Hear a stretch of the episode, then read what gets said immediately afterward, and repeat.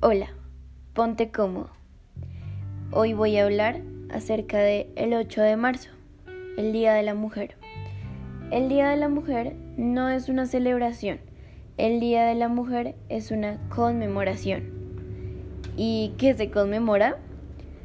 La lucha de las mujeres por sus derechos, lucha que aún sigue existiendo. Las mujeres decidieron protestar por todos los abusos que se cometían hacia ellas es decir, vivían en un mundo machista. Ellas eran tema de segundo plano, no podían trabajar, preguntar ni votar.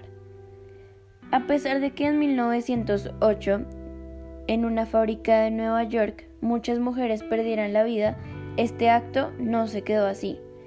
El resto de mujeres indignadas decidieron pedir igualdad de género, así que se convirtió en un acto político. Por eso, la importancia de la mujer en la construcción de la sociedad. Ahora, ¿qué tal si lo hablamos en temas escolares? ¿Qué implicaciones tiene en mi colegio comprender los antecedentes de esta fecha?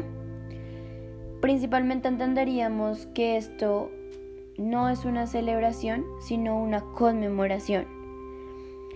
Y los chicos entenderían la importancia de respetar a las mujeres y valorarlas y así poco a poco se iría acabando el patriarcado. ¿Qué acciones o qué actividades podríamos hacer en nuestras clases para sensibilizar a los estudiantes sobre las sobre los derechos de las mujeres y la disminución y la prevención de la violencia hacia las mujeres? El maestro podría poner frases alusivas a este tema y los estudiantes hacen afiches reflexivos. También podríamos propiciar encuentros entre los estudiantes con un tema base para hacer un intercambio de ideas y así ir aprendiendo a respetar las opiniones de los demás. ¿Por qué las mujeres son importantes en la economía del país?